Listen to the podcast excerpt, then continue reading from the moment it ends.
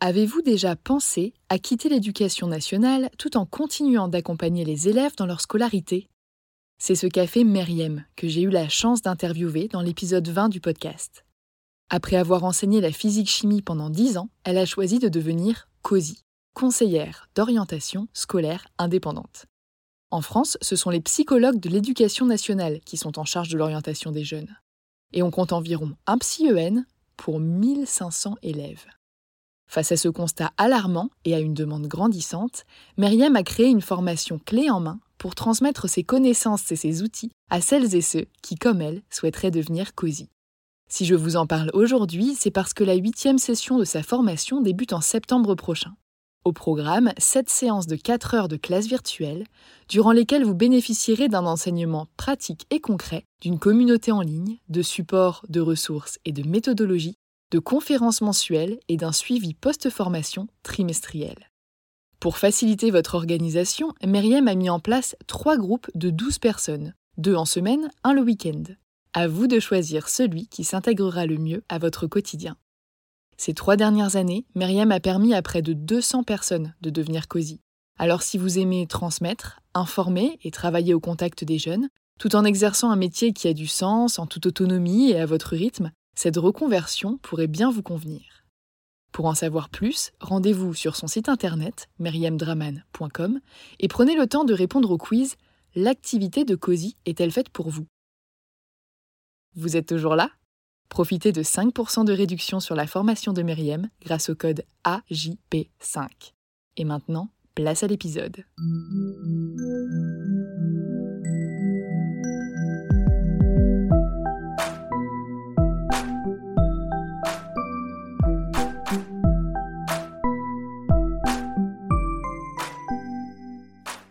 Bonjour et bienvenue sur Avant j'étais prof, le podcast des enseignantes et enseignants qui ont osé la reconversion. Je m'appelle Florence et pendant que le podcast est en pause, j'ai décidé de créer une room mensuelle sur Clubhouse afin de nous permettre d'échanger sur nos parcours de reconversion, nos doutes, nos envies, nos connaissances et nos choix.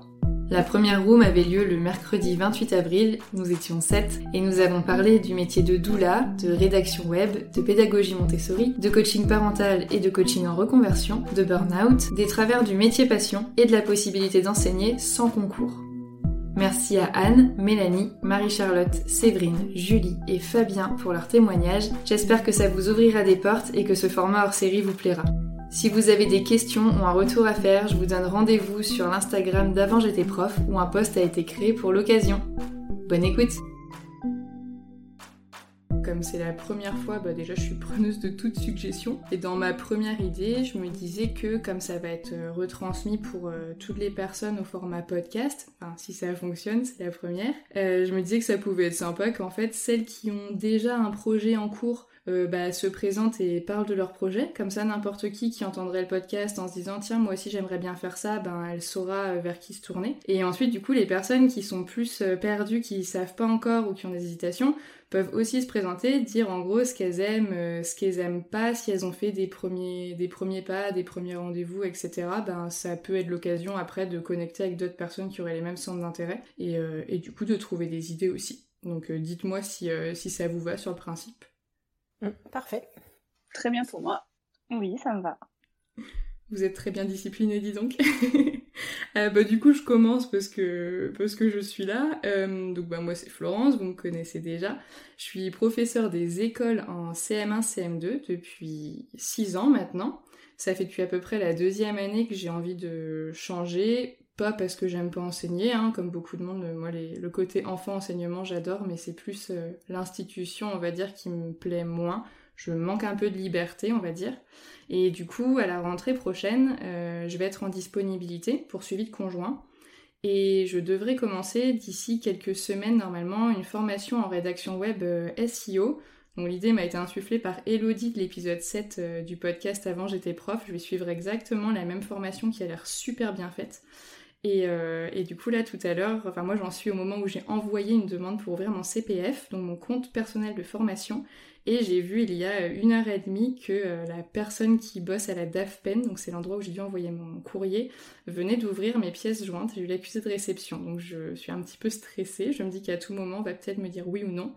la formation elle coûte 2000 euros sur mon CPF, j'en ai 1500, c'est compté en heures, mais voilà, ça, ça couvrirait une grosse partie de la formation. Donc, donc voilà pour moi, voilà mon, mon, projet et où j'en suis. Et du coup, bah, je laisse quelqu'un prendre la suite. Bah, je veux bien enchaîner. Ouais, vas-y Anne. Euh, alors moi ça fait 20 ans que je suis instite. Euh, j'ai à peu près fait moitié maternelle, moitié euh, élémentaire. Là actuellement je suis en maternelle. J'ai changé de région depuis euh, 10 ans. J'ai commencé en Charente-Maritime et puis maintenant je suis en Vendée. Je suis dans une école anciennement classée ZEP, donc on a perdu le statut de ZEP mais on a gardé le type de public qui correspondent à la ZEP. Donc euh, voilà, c'est pas c'est pas facile tous les jours, mais c'est euh, c'est enrichissant quand même. Euh, avant, j'avais fait beaucoup de campagnes, donc euh, ça change. Et puis c'était un choix aussi de changer de, type de public. Et puis bah la remise en question, euh, c'est tous les cinq ans depuis 2008, depuis la naissance de ma deuxième. Et cette fois-ci, c'est plus fort que d'habitude parce que bah, ça fait 20 ans et je pense que se dire que faire ça encore 20-25 ans, bah, c'est là que, enfin quand je me suis posé cette question c'est là que fou, je me suis dit euh, ouais, ça va faire long quand même. Et puis j'ai envie en fait de faire autre chose. Enfin j'ai envie, ouais, je suis curieuse de, de voir autre chose, mais mais je suis perdue. euh, donc c'est vrai que l'arrivée de ton podcast euh, en début d'année scolaire là, ça a été, euh, enfin c'était chouette quoi, parce que du coup je me suis dit que c'était pas c'était pas impossible de faire ça. Et puis c'est vrai que ça donne des pistes. Donc euh, moi j'ai beaucoup aimé l'épisode 7 qui t'a aussi euh, fait découvrir le SEO. Donc c'est vrai que depuis euh, je me documente pas mal. Je me suis préinscrite pour euh, la formation de septembre, euh, celle qui origami par contre, parce que j'aimerais bien avoir une coach en fait. Mais je me dis qu'au niveau, enfin voilà, je vais, je vais rester à plein temps. J'ai pas demandé de mise en dispo rien du tout pour l'instant, donc euh, j'ai peur que ça soit un peu chaud euh, de rester euh, à plein temps et, et, de suivre la formation. Donc pour l'instant, j'ai qu'une préinscription. Il n'y a pas de, je peux annuler à tout moment.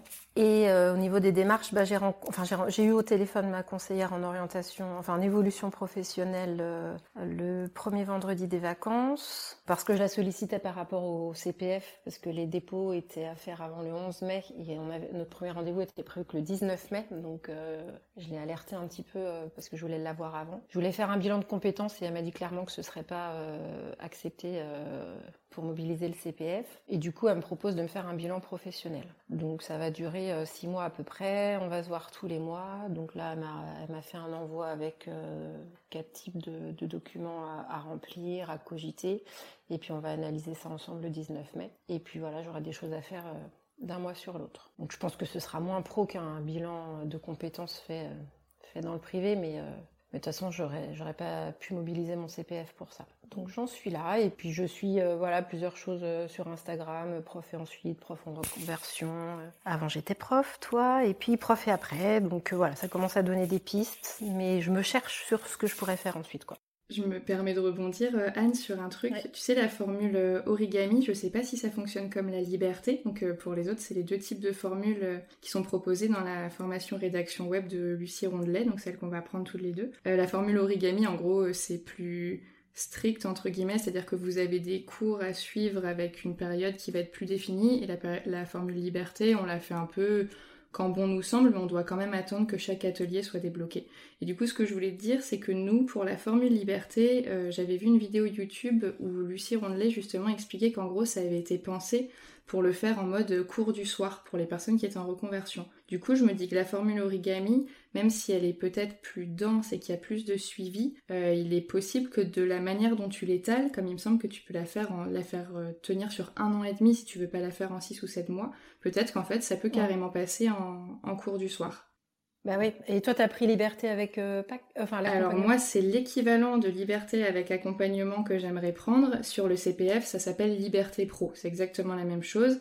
Sauf que ouais. si tu l'apprends euh, toi-même, c'est genre 1800 quelque chose. Et si tu l'apprends avec le CPF, c'est 2000. Mais comme je disais, moi j'ai pas mal ouais. d'argent dessus, ouais. donc j'essaye d'attendre ça. Et apparemment, en liberté, euh, j'ai appris là il y a deux ou trois jours par quelqu'un qui l'a démarré que ça commence tous les 15 du mois. Donc j'imagine que c'est pensé pour que tu sois tout le temps avec quelqu'un, même si t'es pas dans la formule origami en mode euh, classe, mais que t'es tout le temps quelqu'un avec qui avancer pour échanger quand même, quoi. Mmh, ok, ouais. Est-ce que quelqu'un veut prendre la suite de Anne par rapport à son projet ou ses questionnements?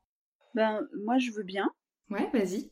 Donc, euh, donc moi, je suis euh, toute jeune enseignante. Je suis T2, donc c'est avec ma deuxième euh, année d'enseignement, mais avec un parcours très long avant parce que j'ai mis 10 ans entre le moment où j'ai voulu passer le concours et le moment où je me suis sentie les épaules de le passer. Et en fait, grosse claque, arrivée à l'éducation nationale où, où je me rends compte de la non-considération qu'on a par la société et par le gouvernement, et aussi qu'à aucun moment l'enfant n'est au centre de ce qu'on nous demande de faire. Donc c'est un peu voilà, ça m'a été ça a été la grosse grosse claque quand je suis arrivée. En plus première année T1, j'ai pris une direction parce que pas parce que c'était à côté de chez moi et pour avoir un poste à côté de la maison et un poste fixe tout de suite, ben c'était la solution de facilité. Année de T1 en direction en Covid, voilà, j'ai passé une super première année. Et en fait, ouais, assez vite, je me suis rendu compte que je tiendrais pas physiquement, émotionnellement, je tiendrais pas, c'était trop dur. Donc, je suis en, enfin, reconversion. Oui, j'ai commencé ma formation là pendant les vacances d'avril. Donc, pour, pour être doula, doula, c'est accompagnatrice à la naissance, à la grossesse, dans tout ce qui est émotionnel, voilà, dans tout ce qui va pas être médical en fait. C'est l'accompagnatrice en plus du médical. La formation, elle est pas prise en compte par le CPF, même hors, même quand on quitte l'éducation nationale. Donc, de toute façon, vu que c'est un métier qui est pas encore reconnu en France, de toute façon, la formation elle est toute ma poche. Donc, donc j'ai profité d'avoir pu mettre de l'argent de côté ces deux dernières années pour pouvoir la payer. Et idéalement, moi là, j'aimerais pouvoir quitter avant septembre 2022. Donc me laisser encore un an le temps de finir ma formation parce que c'est en ligne euh, à gérer sur mon temps comme je veux. Donc euh, ça me laisse une grosse liberté là-dessus. Donc euh, voilà, je vais me laisser encore un an pour pouvoir continuer à mettre de l'argent de côté tout en faisant ma formation pour que septembre 2022 je puisse, je puisse partir. Donc là, la grosse question c'est l'année prochaine, je vais commencer à prendre des rendez-vous pour essayer de voir à quoi j'ai le droit, même si je sais que la, rupture conventionnelle en tout début de carrière, ça va être chaud. Mais bon, voilà, je sais pas encore, voilà, je sais pas encore comment ça va se passer. Si je pense ce qui va se passer, je n'aurai pas le droit à la rupture conventionnelle. Euh, est-ce que je passe par d'abord un mi-temps euh, pour pouvoir euh, faire commencer mon activité et puis quitter plus petit à petit, demander une dispo, ce qui assure quand même le côté sécuritaire. Bah, si jamais ça marche pas, bah, je peux toujours revenir quelque part ou, si je démissionne complètement. Donc voilà, là pour l'instant, c'est encore le, flou sur comment je vais partir parce que j'ai pas encore pris mes rendez-vous pour voir tout ça. J'attendais, j'attendais septembre 2021 parce que ça ne servait à rien avant. Donc, euh, donc voilà. Je rebondis euh, sur la rupture conventionnelle. Effectivement, on dit, enfin, j'entends souvent dire en tout cas que quand tu es jeune euh, dans le métier, c'est moins souvent accepté. Mais je sais que des fois, c'est pas accepté avec l'indemnité, mais ça peut être accepté sur le papier avec 0 euros. Auquel cas, tu peux quand même après t'inscrire à Pôle emploi et toucher le chômage. Ouais, c'est ce sur quoi je compte. Si vraiment c'est voilà la prime, euh, enfin la prime, je sais que clairement je peux m'y asseoir dessus. Hein, deux ans, euh, même s'il y en a une, ce serait tellement ridicule que je pense que c'est même pas la peine. Euh, voilà, mais c'est vrai que si j'arrive à avoir, ben, si je peux avoir le chômage, le, départ de mon activité, ce sera pas pareil. Donc sachant que aussi, voilà, je vais demander, je vais faire une demande de cumul d'activité pour à partir de janvier 2022 pouvoir commencer même en étant en poste. Donc ça aussi, pareil, il faut que ce soit accepté c'est très compliqué euh, quand, on veut partir en douceur, quoi. En fait, ce qui est hyper dur, c'est que comme tu ne sais pas ce qui peut être accepté ou pas et que tout est assez flou là-dessus, euh, bah du coup c'est hyper dur de se projeter. Tu peux pas te dire bah tiens dans tant de temps je vais faire précisément ça parce que tu sais pas si on va de l'accepter ou pas. Du coup c'est hyper dur de mettre des choses en place. C'est ça. Donc euh, je projette quand même, hein. clairement je projette quand même en me disant de toute façon, voilà, je compte sur un truc en fait, je me dis que sur, mes, sur le rendez-vous dans lequel je vais demander ma rupture conventionnelle, avoir un dossier béton avec un business plan, avec dire bah voilà j'ai attaqué ma formation, je fais ça, je, enfin voilà j'ai une collègue qui est dans un cas un peu différent, elle ça fait 20 ans qu'elle est dans le métier et elle en peut plus, sauf que quand elle a pris son rendez-vous, en fait on lui a dit mais en fait vous avez aucun projet donc on va pas vous, laisser partir, vous avez rien derrière quoi. Donc j'ai bien compris que qu'avec un projet béton, bah, ça pouvait être pas plus... grave si c'est comme ça. Non c'est pas grave donc avec un projet béton, ça pouvait être euh, peut-être plus euh, plus facile entre guillemets, mais en tout cas voilà je compte là-dessus. Euh, on verra si ça marche ou pas. Par curiosité, c'est de quelle académie, si tu as envie de le dire? Euh, Grenoble. D'accord, parce que du coup, il y a apparemment, enfin, je pense que c'est par académie, il y a des conseillers mobilité carrière, et euh, nous, il y en a une, euh, moi je suis de l'académie de Rennes, et franchement, elle est trop bien, et c'est pas la première fois que je vois sur des groupes Facebook des gens dire que ils appellent leur conseiller mobilité carrière avec un peu de stress parce que des fois dans l'administration, les gens sont pas toujours très sympathiques. Enfin, je pense qu'ils ont beaucoup de demandes, beaucoup de boulot et c'est mm. compliqué pour eux. Et, euh, et, ça fait plusieurs fois que j'entends dire que les conseillers, conseillères mobilité carrière sont super euh, chouettes, ouverts, euh, sympas, agréables. Et moi, c'était mon cas. Donc, et elle m'a donné plein de pistes. Enfin, elle, était vraiment top. Donc, si jamais ça peut vous aider dans les académies respectives moi, je, ouais, ouais, je vais voir. De toute façon, c'est prévu, hein, mais euh, comme je disais, je préfère, je préfère attendre la rentrée 2021 pour deux choses. Euh, déjà, d'une, je vais normalement l'inspectrice va changer et clairement l'inspectrice qu'on a actuellement et je vais pas dire de gros mots, j'ai ma fille à côté de moi. voilà. Et puis en plus, le, le, le, courant passe pas du tout. Enfin, clairement, voilà.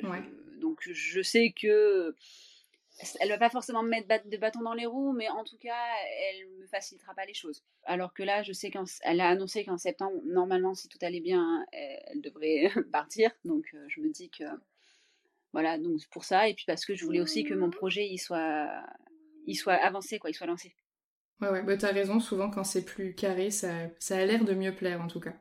Euh, est-ce que Marie-Charlotte, tu veux prendre la suite et je fais monter Séverine sur scène en même temps qu'il lève la main? Alors oui, donc je suis professeure des écoles, mais contractuelle. C'est seulement ma première année là. Je suis en REP+ dans une classe de maternelle. Donc je suis assez loin de chez moi déjà puisque j'ai accepté un poste à une heure de route. Donc déjà les trajets ont été un peu difficiles, je le savais, mais au fur et à mesure que l'année a avancé, c'était un petit peu compliqué, la fatigue, le stress, etc. Et puis j'ai toujours rêvé d'être enseignante, j'ai passé le concours deux fois. J'ai choisi de ne pas le passer cette année puisqu'en janvier-février, j'ai fait euh, un burn-out. Donc euh, tout au début, euh, vraiment, ça se passait bien. Et puis au fur et à mesure, j'ai senti que je me sentais pas à ma place. J'aimais enseigner, j'aimais le contact avec les élèves, mais pas, pas comme ça. Donc euh, j'ai réfléchi pendant, pendant cet arrêt du coup du mois de janvier-février à ce que je voulais vraiment faire. Est-ce que je voulais vraiment enseigner ou est-ce que, euh, est-ce que je voulais faire autre chose? Et puis j'arrivais pas à me décider, à savoir vraiment ce que je voulais. J'ai regardé beaucoup de vidéos sur YouTube, des, des éducations et des pédagogies alternatives qui m'ont quand même beaucoup passionnée. J'ai écouté aussi euh, tes podcasts, des podcasts sur la pédagogie Montessori. Puis je me suis renseignée plutôt sur, ben, sur, celle-ci, sur la pédagogie Montessori. J'ai regardé un petit peu quelle formation se, se faisait en ligne ou en présentiel. J'ai regardé des témoignages, j'ai écouté des podcasts. Et je pense du coup que je vais me lancer dans une formation Montessori. Donc là, pour l'instant, j'attends euh, de pouvoir avoir un rendez-vous avec Pôle Emploi pour savoir si il pourrait me financer la formation ou non. Donc euh, voilà, je pense rester quand même dans l'enseignement, mais différemment. Voilà. Du coup, toi, tu as le droit d'avoir des, bah, des droits justement à Pôle Emploi de par ton statut? Eh bien, pour l'instant, euh, non, parce que je suis employée, donc je peux même pas me créer un compte euh, sur le site, je ne peux même pas le rencontrer. Il faut que j'attende vraiment d'être au chômage, donc euh, là, mon contrat se finit en juillet, donc j'attends cette date. Ok, et il y a une formation en particulier qui te fait plus de l'œil qu'une autre? Euh, oui, j'ai vu les formations euh, Ariam, je crois que ça se prononce comme ça. Euh, mais moi, j'aimerais mieux faire en distanciel parce que bah, les formations euh, en présentiel souvent coûtent un peu plus cher et puis il faut se déplacer jusqu'à Paris ou Lyon. Elles peuvent durer aussi plus longtemps et pour moi, ce sera plus facile de le faire en distanciel. Avec des stages, j'ai déjà contacté des écoles autour de chez moi qui pourraient éventuellement me prendre en stage. Donc voilà. Et du coup, ça se... enfin, tu postules comme, euh, comme dans une boîte privée, du coup, où il y a une histoire de mouvement euh, Parce que c'est des questions qu'on me pose souvent, en fait, sur les pédagogies alternatives. Eh bien, on postule vraiment, oui, comme dans une boîte privée. Euh, on postule à des recherches d'emploi, à des propositions vraiment pour un poste précis. Dans telle école, il n'y a pas du tout d'histoire de mouvement. Et ça aussi, ça me plaît parce que Là, je venais seulement de commencer, mais me dire que si j'obtenais le concours cette année, il fallait attendre un certain nombre d'années avant d'avoir un poste fixe. Et pour pouvoir faire des projets aussi, ça, ça me, ça me faisait un peu peur et j'avais pas très envie euh, d'attendre avant de pouvoir vraiment savoir euh, où est-ce que j'allais travailler et, tout ce qui allait en découler, où est-ce que j'allais habiter, etc. Je te comprends. J'ai hâte en tout cas que tu la commences parce qu'il va y avoir plein de questions dessus. Il y a plein d'enseignants, bah, comme je disais, qui adorent enseigner mais juste pas de la façon dont on le fait ou dont on nous le fait faire. Et c'est vrai que les pédagogies euh, différentes, ça revient souvent, on me demande souvent euh, comment on fait, comment ça se passe, combien ça coûte, etc. Donc euh, tu vas faire des heureux et des heureuses. Bon bah tant mieux, parce que vraiment pour, pour se renseigner c'est difficile, on ne sait pas trop quelle formation prendre tout le monde euh, privilégie les formations en présentiel ou bien celles euh, certifiées, parce qu'il y en a qui sont certifiées par euh, l'AIM, je crois, c'est l'Association internationale de Montessori, et d'autres non. Donc c'est un peu dur de, faire un choix. Et donc il y a Séverine et Julie qui viennent de monter sur la scène. S'il y a une de vous deux qui veut bah, soit poser des questions, parler de son projet, Séverine, ouais, vas-y. Bonjour. Bonjour. on ne se connaît pas bien, mais je suis ravie de, de vous entendre et de vous écouter. Je suis euh, en REP+, depuis 20 ans, en maternelle. Euh, c'est un choix de vie. Hein. J'étais animatrice de colo et après je pensais passer le concours. J'ai passé le concours hein, très jeune. Et euh, d'année en année, j'ai vu le métier évoluer, j'ai vu les investissements de chacun évoluer aussi, la mairie, l'éducation nationale, les associations de quartier. Et à un moment, je me suis dit, mais en fait, on fait tellement, tellement de choses au milieu de la journée que euh, à, quel moment on est valorisé en fait sur toutes ces tâches-là. À quel moment on se rend compte qu'on est en train de tirer la société vers le haut, mais sans considération financière, euh, morale, journalistique et euh, ministérielle. Donc j'ai commencé à me poser pas mal de questions. L'idée de passer le mouvement, pas spécialement, parce que c'est une école que j'aime beaucoup. J'y suis depuis 20 ans, donc je connais les familles sur presque deux générations, du coup, pour certaines. Et euh, c'est pendant le Covid que ça s'est précipité. J'avais un dispositif des moins de 3 ans que j'aimais beaucoup, sur lequel j'étais pendant 5 ans, et qui m'a permis de voir une relation différente aux familles. Euh, j'accueillais les familles en classe, euh, on faisait des passerelles avec les enfants. Elles restaient parfois une semaine, parfois deux semaines. J'ai une maman qui est restée presque un mois avec moi en classe parce que son fils avait besoin de ça. Et ça m'a paru enfin être de l'humanité. Ça m'a fait beaucoup, beaucoup de bien de pouvoir créer ce, fonctionnement-là. On avait les mains libres la première année quand on avait le dispositif. Et puis ça s'est resserré, hein, comme beaucoup de, de projets dans l'éducation nationale. Il a fallu faire du chiffre, il a fallu les garder toute la journée, il a fallu... Euh, enfin bref, on n'avait plus de latitude, donc je me suis dit, ok, j'y reste parce que j'ai un lien avec les parents, j'y reste parce que j'ai un lien avec les enfants, ça m'intéresse beaucoup. Et ce poste a été labellisé. Donc euh, administrativement, ça voulait dire qu'il passait au mouvement. Je n'ai pas été prévenue qu'il passait au mouvement. J'étais là parce qu'il y avait eu une transformation de classe, donc ni une fermeture ni une ouverture. Mais au lieu que la classe ferme, ils l'ont transformé en dispositif. Donc on est purement dans de l'administratif. Hein. Et euh, quand j'ai demandé si j'étais concernée par le mouvement, on m'a dit bah si vous voulez le poste, demandez-le. Utilisez vos, vos 20 ans de point de carrière pour l'avoir. J'ai dit, je ne crois pas, non, je ne vais pas demander un poste avec 20 ans de point de carrière pour un poste que j'avais déjà. Donc je suis repartie sur une classe normale. Euh, les protocoles sanitaires se sont enchaînés, hein, comme vous le savez. Et là, je me suis dit, euh, ça, ça, ça gratte, ça gratte, ça pique. j'en ai marre, j'en ai marre. Et euh, la goutte d'eau, la goutte d'eau, ça a été Samuel Paty. La goutte d'eau, ça a été de se dire que si on attrape le Covid avec ces protocoles-là, l'administration ne reconnaîtra jamais que c'est de leur faute, ne reconnaîtra jamais qu'ils ont mis en danger les personnels, je le dis ouvertement, les personnels sont en danger, les enfants aussi sont en danger, hein. tout le monde mutualise le virus, ça n'engage que moi, mais je vais le dire quand même. Et de se dire, euh, là, Samuel Paty, euh, les réactions de l'administration, les réactions de du gouvernement à un moment, euh, voilà, j'ai dit euh, non, ça suffit, je ne retournerai pas en classe. Donc j'ai été voir mon médecin qui a vu que j'étais épuisée, qui a vu que je portais euh, l'humanité scolaire sur mon dos et que c'était plus possible. Donc elle m'a proposé un arrêt ou elle m'a proposé une autorisation spéciale d'absence pour le Covid parce que j'avais un facteur de, de forme aggravée possible. Et donc je suis restée à la maison et j'ai, euh, comme vous, euh, réfléchi, médité, euh, pris en main mes valeurs initiales qui étaient de transmettre et d'aider les familles et d'aider les enfants, ce qui n'est plus le cas. On n'a plus le temps d'aider, on n'a plus le temps de parler, on n'a plus le temps de rien. On est des soldats hein, et moi je, je ne suis plus d'accord avec ça. Donc oui, j'ai réfléchi à une reconversion. J'ai envoyé une lettre de rupture conventionnelle, j'attends retour. Je n'ai pas passé l'entretien. J'ai rencontré le mobilité carrière. Il m'a dit que certaines avaient été accordées. Euh, je sens venir la question Florence, donc j'anticipe. Je suis à l'Académie de Versailles et euh, pour l'instant, certaines ont été accordées, certaines avec indemnité. Donc je croise les doigts. J'espère que je vais avoir une autorisation de partir, avoir une indemnité si possible, parce que 20 ans aurait plus, j'avoue que ça mettrait un peu de beurre dans les épinards. J'ai fait deux formations, donc une en communication non violente, donc les trois modules de communication non violente, qui m'ont beaucoup aidé et qui m'ont beaucoup apaisé sur euh, l'idée qu'un autre possible était envisageable, et une formation de coaching de vie, donc pour devenir coach parental. Donc j'ai commencé un podcast sur la parentalité, sur l'aide à la parentalité.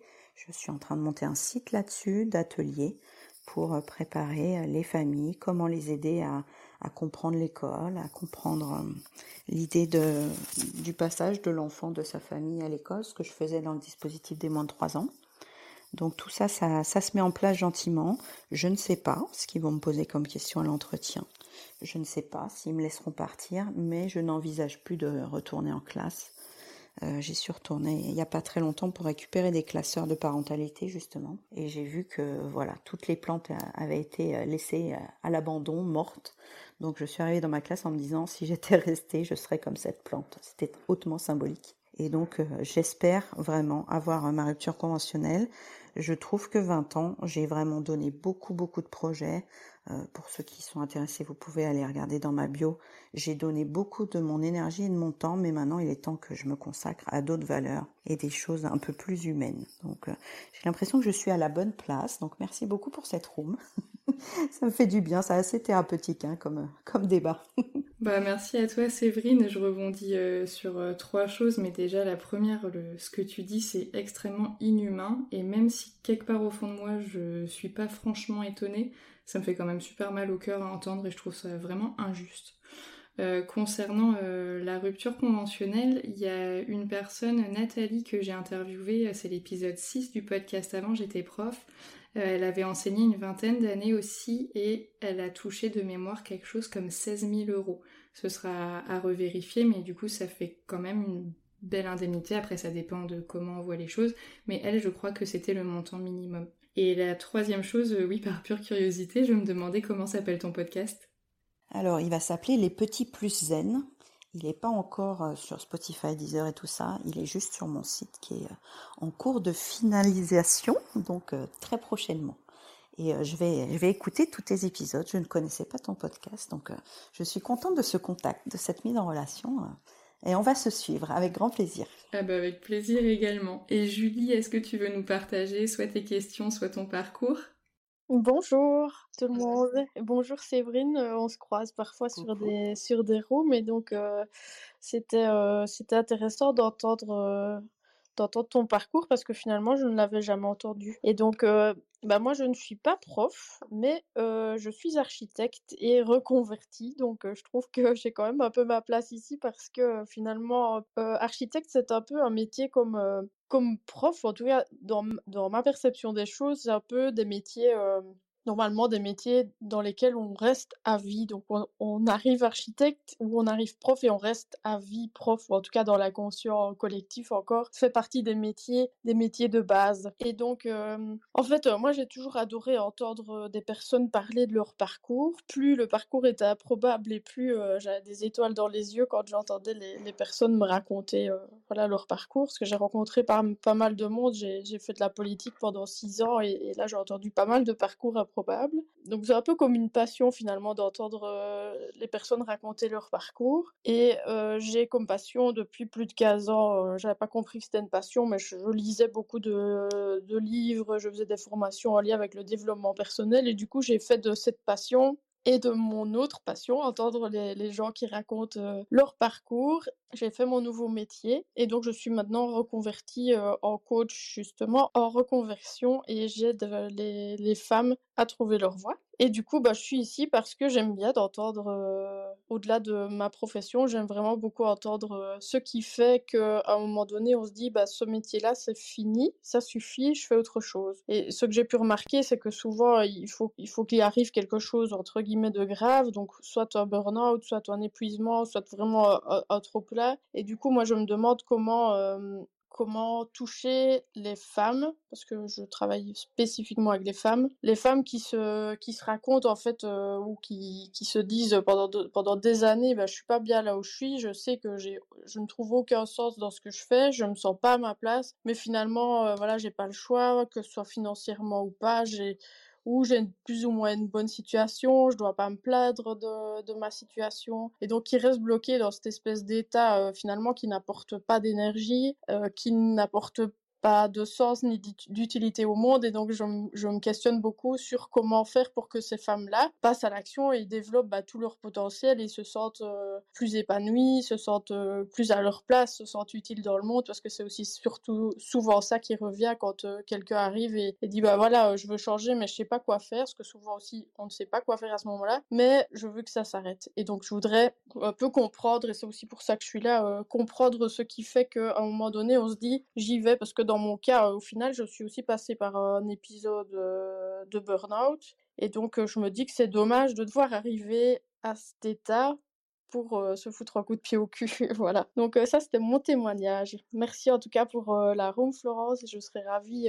J'ai envie d'aller m'abonner à ton compte sur Instagram et je vais aller écouter ton podcast. Bah, je te remercie Julie parce que comme tu dis, c'est vrai que même si tu n'es pas prof, bah déjà euh, tout parcours est bon à prendre, ça fait du bien d'être soutenu et de se sentir soutenu je pense. Et t'as raison sur une chose, c'est que c'est vrai qu'architecte souvent c'est des métiers passion quand on en entend parler et puis bah prof aussi, donc euh, ouais je vois complètement le, le lien que tu peux faire entre les deux. Euh, tu parlais du coup d'une reconversion en, bah, en coach en reconversion justement, et bah moi j'en ai pris une euh, que j'ai gagnée d'abord sur un concours euh, à Noël. J'ai eu une première séance qui a été offerte et franchement ça m'a fait vachement de bien. Du coup j'avais prolongé avec une deuxième. là je suis maintenant plutôt sur une thérapie psy parce que côté pro ça se débloque vachement bien là pour moi en ce moment. Mais je, je suis aussi d'accord avec ce que tu as dit. Souvent, il faut un truc euh, grave pour euh, vraiment se bouger. Parce que moi, en septembre, j'ai lancé le podcast. Ça pouvait donner l'impression que je savais ce que j'allais faire, mais pas du tout. J'ai eu certaines interviews où, pareil, euh, j'ai eu un peu des déclics, mais voilà, sans trop savoir. Il y avait toujours un mais, je suis pas capable, et l'argent, et machin. Et en fait, ben, courant janvier, comme Marie-Charlotte, mais en moins étendu dans le temps, il y a eu un jour où vraiment j'ai pu, pu y aller et j'avais des plaques euh, partout, je faisais des malaises, j'arrêtais pas de vomir, ça durait plusieurs semaines. Et euh, moi je pensais que j'avais une maladie euh, physique toute bête. Et en fait le médecin il était sans appel et c'était des symptômes anxieux dépressifs. Et c'est vrai que dès, dès qu'elle évoquait mon boulot c'était la cata. Et le jour où j'ai repris le travail, le soir quand je suis rentrée, j'ai dit à mon copain c'est mort, je ferai pas septembre prochain, même si c'est voilà pour aller travailler en grande surface ou, que sais-je, même quelque chose qui ne m'intéresse pas profondément, bah tant pis, juste euh, juste j'y retournerai pas. Et c'est vrai que c'est hyper dur et c'est dommage d'en arriver là, de pousser son corps et son mental à en arriver là. Mais d'un autre côté, bah moi c'est ce qui m'a fallu pour finalement me rendre compte euh, à quel point ça me faisait du mal. Et je pense qu'en fait on est plein dans ce cas euh, à avoir presque besoin malheureusement bah, d'en arriver là quoi. Ouais, c'est vraiment le même constat que je fais. C'est ouais, je me demande vraiment comment je peux aller aider des femmes à ne pas passer par là, vu qu'aujourd'hui c'est mon, mon, boulot. Et bon, après, il y a des femmes qui arrivent chez moi parce qu'elles sont passées par la case burn-out ou, ou, ce genre de choses. Et en fait, le truc, c'est que comme coach, en tout cas, euh, moi j'ai une formation à l'ICF, on nous dit bien attention, dès qu'on parle de burn-out, dès qu'on parle de dépression, de TOC ou tout, ce genre de, de, choses, un coach en fait ne peut pas travailler sans un psychologue normalement. Euh, et donc on ne peut pas euh, aller sur, sur ces sujets-là parce qu'en fait quand on est en burn-out, on n'est pas capable de, de, de passer à, à du coaching parce que le coaching c'est parfois se ramasser des petits coups de pied au cul des, gentils, mais quand même un petit peu des coups de pied au cul. En fait, la personne en épuisement ou en burn-out ne sait pas passer à l'action parce qu'elle est euh, à ce moment-là à plat avec une énergie euh, qui est plus ou moins ouais, qui est plus ou moins nulle. Moi, si j'ai des personnes qui arrivent donc et qui disent euh, bah, voilà, je suis en burn-out, moi j'attends et j'attends que ce soit réglé et que la, psychologue ou le, en tout cas le thérapeute qui sait gérer ça, parce que moi je, je suis pas habilitée à faire ça, Et du coup, j'attends qu'il y ait un feu vert. Et je vois beaucoup passer sur Internet des, coachs qui ne font pas attention à ça. Bon, après, chacun sa formation, chacun a ses trucs. Et du coup, j'ai vraiment cette question comment euh, atteindre les femmes qui, se, qui sont juste avant ce burn-out et qui pourraient euh, bah, libérer du temps en semaine ou le week-end pour euh, commencer déjà à réfléchir sur leur projet ou réfléchir à, ce qui leur plaît? Parce qu'il y a aussi surtout cette question-là quand on est en reconversion. En tout cas, moi, je suis passée vers ce, ce stade-là. Ok, je suis pas bien où je suis, mais qu'est-ce que je fais d'autre? Qu'est-ce qui me plaît? Je suis une multipassionnée, mais en même temps passionnée de rien. en tout cas, ça, c'était mon cas.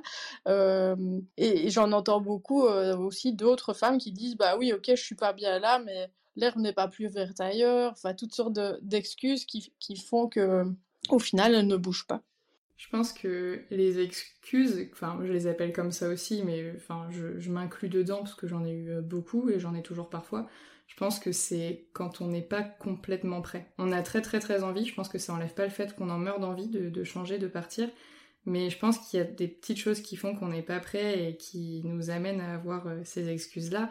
Après, c'est vrai que dans, alors je parle de l'éducation nationale, là où nous on est, il y a très très peu de possibilités de mobilité. Et je pense que tu peux complètement avoir des personnes qui ont envie de se reconvertir, et des femmes en l'occurrence, bien avant que ce soit trop tard. Mais je pense que ça va peut-être plus arriver dans des métiers où il y a possibilité de changer, parce que tu peux te rendre compte que ça ne te plaît pas et te dire, bon ben du coup je vais changer et faire des démarches.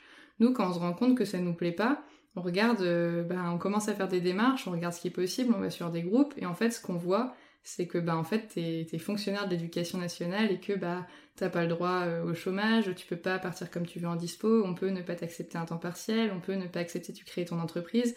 Et en fait t'évolues dans un milieu où les gens qui essayent se prennent énormément de portes et, et c'est hyper dur de continuer à se motiver et à aller de l'avant quand tu sais que même si t'as la meilleure idée que tu puisses avoir et qui te plairait énormément, même si tu la demandes, t'es pas sûr que ça puisse aboutir. Et du coup, c'est hyper dur de bouger, et je pense que c'est pour ça que souvent, malheureusement, les enseignants, enseignantes, bah, ils arrivent un peu au moment où c'est trop tard avant de donner une impulsion pour changer. Mais je pense que dans plein de professions, euh, c'est complètement possible de, de juste pas kiffer son travail et de se dire à un moment tiens je changerais bien et de prendre euh, un ou une coach en reconversion et, d'avancer sans aller euh, bah, jusqu'à l'épuisement total quoi. Je m'étais dit qu'il y avait aussi cette notion de loyauté dans ce métier. Ça veut dire qu'on s'investit tellement qu'à un moment, on ne veut pas non plus quitter le navire et laisser les élèves, laisser les familles, laisser les collègues dans ce merdier. Moi, j'ai eu l'image très forte de la galère à l'ancienne. On était en train de ramer dans la soute, on était enchaînés, et quand on disait non, mais ça va pas très bien le système, là, ça fonctionne pas très bien, il n'y a pas trop d'humanité, on nous disait ouais, oui, tais-toi, vas-y, fonctionne en bon fonctionnaire. Et cette loyauté, comment on fait pour quitter le navire en se disant, bah tant pis, on va laisser sur le carreau des élèves, on va laisser sur le carreau des collègues, on va laisser sur le carreau des projets, des familles, mais à un moment, c'est de la survie. Enfin, pour moi, en tout cas, c'est vraiment une question de survie. Je suis assez d'accord avec toi là-dessus, dans le sens où certaines personnes m'ont demandé, mais comment tu fais pour, euh, bah pour demander ta dispo, euh, t'en aller quand tu l'as annoncé à tes collègues, ça fait quoi, etc. moi, j'ai pas ce souci-là parce que je suis sur un poste juste à l'année. J'ai eu un poste pour l'année entière. Mais je, dans tous les cas, j'y serais pas restée l'année prochaine. J'ai pas assez de points pour l'avoir. Donc moi, j'ai juste annoncé à mes collègues qui étaient très contents pour moi.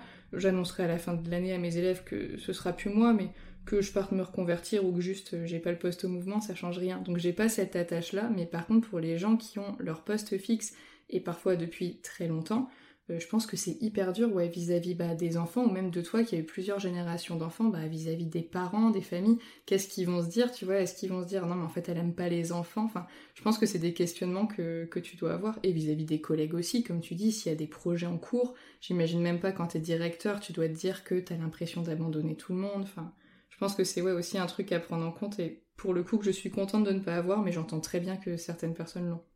Si jamais Fabien ou Simi, vous voulez monter sur la scène, n'hésitez pas à lever la main. J'ai un petit bout de formation qui va commencer dans quelques minutes. Je vous remercie à tous pour cet échange et j'active la cloche pour te suivre, Florence, avec grand plaisir. À très vite. Au revoir. Ok, merci à toi, Séverine. À bientôt. Si Fabien, tu veux partager ton parcours ou tes questions, n'hésite pas. Ouais, bonjour euh, tout le monde. Euh, j'ai vu euh, le nom de la room, reconversion enseignante. Donc, je pensais que c'était pour euh, euh, devenir enseignant. Et, et c'est pas le cas, mais comme tu dis effectivement, donc nous c'est l'inverse, on, enfin, on est enseignant, enseignante et on a envie de changer de métier, mais euh, si ça peut te rassurer, c'est pas du tout à cause de l'enseignement, c'est plus à cause de l'institution, l'organisation, les contraintes, toutes les choses qu'on nous demande de faire qui au final ne sont pas du tout de l'enseignement et comme l'évoquait aussi tout à l'heure Séverine, bah, le métier qui a complètement changé, pas forcément bien. Euh, par contre, il y a là comme en plus là en ce moment c'est un peu bon, c'est un peu compliqué avec le Covid, je sais que il y a beaucoup de recherches de soit de contractuels, soit même d'enseignants euh, sur le bon coin et ça peut à la rigueur si t'es tenté mais pas trop et que tu veux pas non plus t'engager complètement, ça peut être l'occasion bah, d'essayer sur des vacations ou des postes de remplacement euh, de, tenter ta chance pour voir à la rigueur euh, si ça te plaît. Merci hein, pour ces éléments. En vérité, c'est un, conseiller, c'est mon conseiller Pôle emploi qui, je trouve, m'avait bien euh, renseigné. Et moi, j'ai une école de commerce à la base, donc je suis ancien cadre dans une boîte, etc. J'ai fait, dans, des, grosses boîtes, j'ai fait un burn-out. Voilà, euh, du fait que je sois, que j'ai une école de commerce, après, le, le, mec à Pôle emploi m'a fait une révélation, m'a dit que je pouvais quand même être prof. Et c'est vrai que j'étais un peu très étonné. Je pensais qu'il fallait faire, euh, avoir un CAPES, etc. Mais bon, a priori.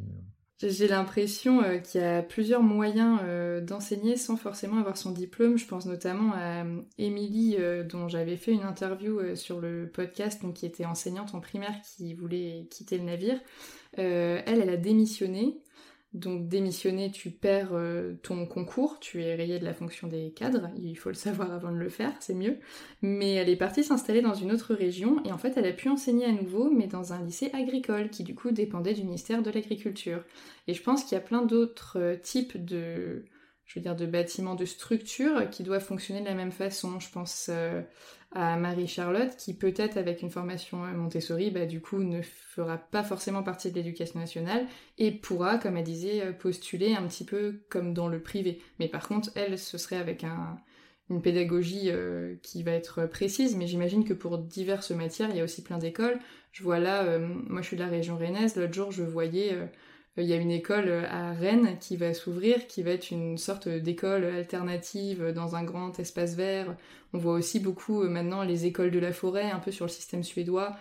C'est des choses pour lesquelles t'as pas besoin forcément du CRPE ou du CAPES. Donc CRPE c'est pour les professeurs des écoles, CAPES pour le secondaire. Je pense que t'en as pas forcément besoin. Après, je pense que c'est toujours mieux d'avoir des bases de, pédagogie et d'être euh, compétent dans ta matière, mais, euh, mais voilà, je pense que tu n'as pas toujours besoin du diplôme euh, pour faire les choses. Est-ce que je peux rebondir? Bien sûr. Je, je, sais parce que je l'avais eu fait avant d'avoir le concours, les écoles privées et les lycées et collèges privés sous contrat euh, catholiques, parce que la majorité des écoles sous contrat, privées sous contrat, elles sont, elles font partie, c'est des écoles catholiques. En fait, il suffit juste de s'inscrire au diocèse de, de son département et euh, pour postuler et après tu passes un entretien et s'ils jugent que tu es euh, que tu voilà après ils te mettent sur leur sur leur liste et ils t'appellent s'ils ont besoin d'une suppléance. Génial, merci beaucoup. Donc euh, diocèse, c'est le diocèse du département. Quoi, le diocèse du département, ouais, le diocèse du département où tu es et du coup en fait tu tu il euh, y, a, y, a, un onglet enseignement enseignement privé sous contrat et enfin ça dépend des départements sites mais voilà. Merci beaucoup. Hein. Et en plus, si je dis pas de bêtises, dans le privé, tu n'as pas les mêmes histoires de mouvement qu'on peut avoir dans le public, parce que j'avais des collègues de formation qui passaient justement des entretiens avec le diocèse pour passer. Alors eux, c'était le concours quand même, mais côté privé, et du coup, au niveau des postes, tu pouvais choisir, quand c'était dans le secondaire, de rester euh, du coup dans une académie ou dans une région. Donc tu avais moins de chances d'être envoyé loin comme dans le concours public. Ouais, c'est ça. En fait, du coup, quand tu passes le concours privé, euh, si tu as ton concours, après, c'est toi qui postules.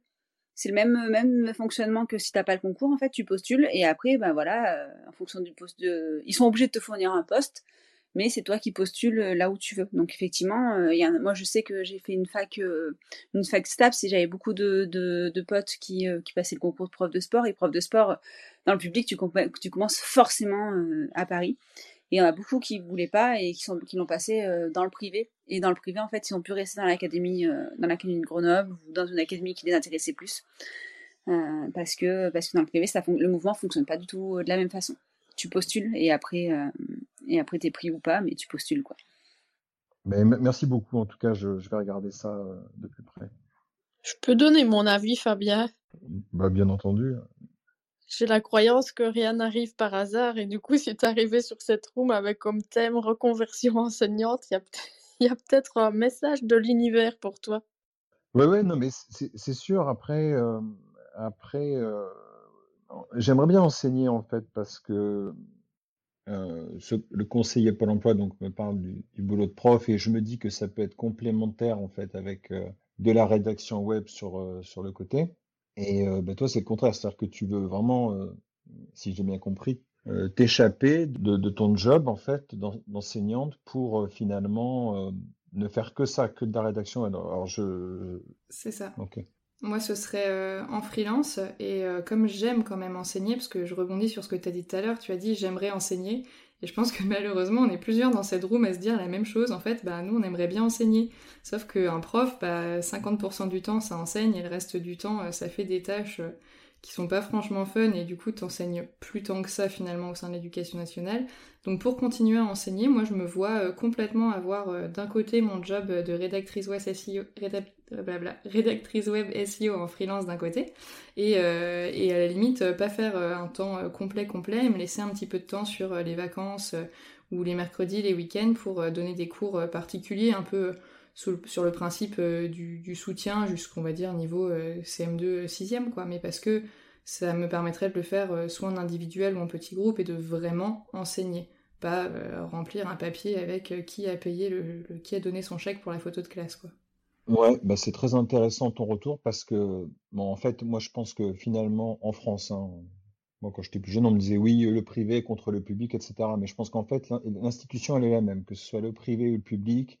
Je pense que c'est euh, un système bah, de, pensée, en fait, de management qui est, ancien. Moi, je me dis, en fait, que j'ai envie d'être prof pour qu'on me foute la paix. Mais a priori, on va pas me foutre la paix parce qu'on va encore me demander, comme on me demandait dans le privé, de faire des choses qui ne sont pas entre guillemets dans mon contrat de travail ben, Disons que là, euh, j'ai écrit euh, en début de semaine un, petit bout d'article pour un, pour un compte avec qui on a fait un partenariat. Du coup, j'ai fait des recherches et je suis tombée sur des études qui expliquaient qu'un professeur, ils avaient fait un mix entre le primaire et le secondaire, travaillait entre 40 et 50 heures par semaine et que 53% de ce temps-là était réellement passé à enseigner. Donc effectivement, ça fait beaucoup d'heures pour un salaire qui est pas dingo non plus. Euh, et finalement euh, peu d'enseignement, alors que beaucoup de profs euh, sont profs parce qu'ils aimeraient enseigner. Bon, moi, c'est la réalité, quoi. Donc, donc ben, merci beaucoup de ton retour. Bah de rien. Et euh, si jamais, parce que je vois que ça fait une heure, donc euh, c'est déjà pas mal, moi je vais avoir du montage un peu à faire derrière. Si jamais vous avez envie d'ajouter quelque chose ou de poser une question euh, à l'une ou l'autre ou une question plus générale à laquelle les auditeurs ou auditrices du podcast pourront répondre a posteriori, bah n'hésitez pas. Et si jamais il n'y a pas de questions, bah je vais tous et toutes euh, vous remercier. Euh, je vais laisser la room euh, ouverte une trentaine de secondes. Apparemment, c'est l'usage pour que chacun, chacune puisse aller regarder le profil des uns et des autres et suivre s'ils ont envie. Et puis, je pense que d'ici ce week-end, ce sera publié du coup au format podcast. Merci Florence et au revoir tout le monde. Bonne soirée. Merci tout le monde pour les informations. Merci. Bonne soirée. Bonne soirée. Merci, à vous. Au revoir. Tu veux créer un podcast mais tu ne sais pas par où commencer? Je pense qu'on a ce qu'il te faut. Notre programme 30 jours pour créer ton podcast répond à toutes tes problématiques. La conception de ton projet, le format de ton podcast, les visuels, le titre, l'enregistrement, le matériel, l'hébergeur, le montage, la communication, tout est réuni en un seul endroit pour faciliter le lancement de ton podcast. Mais au fait, nous, c'est qui nous? Moi, c'est Florence, créatrice et hôte du podcast Avant j'étais prof. Et moi, c'est Solène, créatrice et hôte du podcast Friendship. À nous deux, on a publié plus de 140 épisodes et réuni 120 invités à nos micros. Notre aventure podcastique a connu de nombreux rebondissements. L'euphorie du lancement, la solitude, les doutes, la persévérance, la passion et enfin les audiences qui décollent. Au fil des années, nous avons affiné notre expertise. Et aujourd'hui, nous te dévoilons toutes nos techniques pour créer ton podcast en toute sérénité. Alors, n'attends plus pour faire entendre ta voix. Rejoins-nous dès maintenant sur formationpodcast.podia.com et le podcast n'aura plus aucun secret pour toi.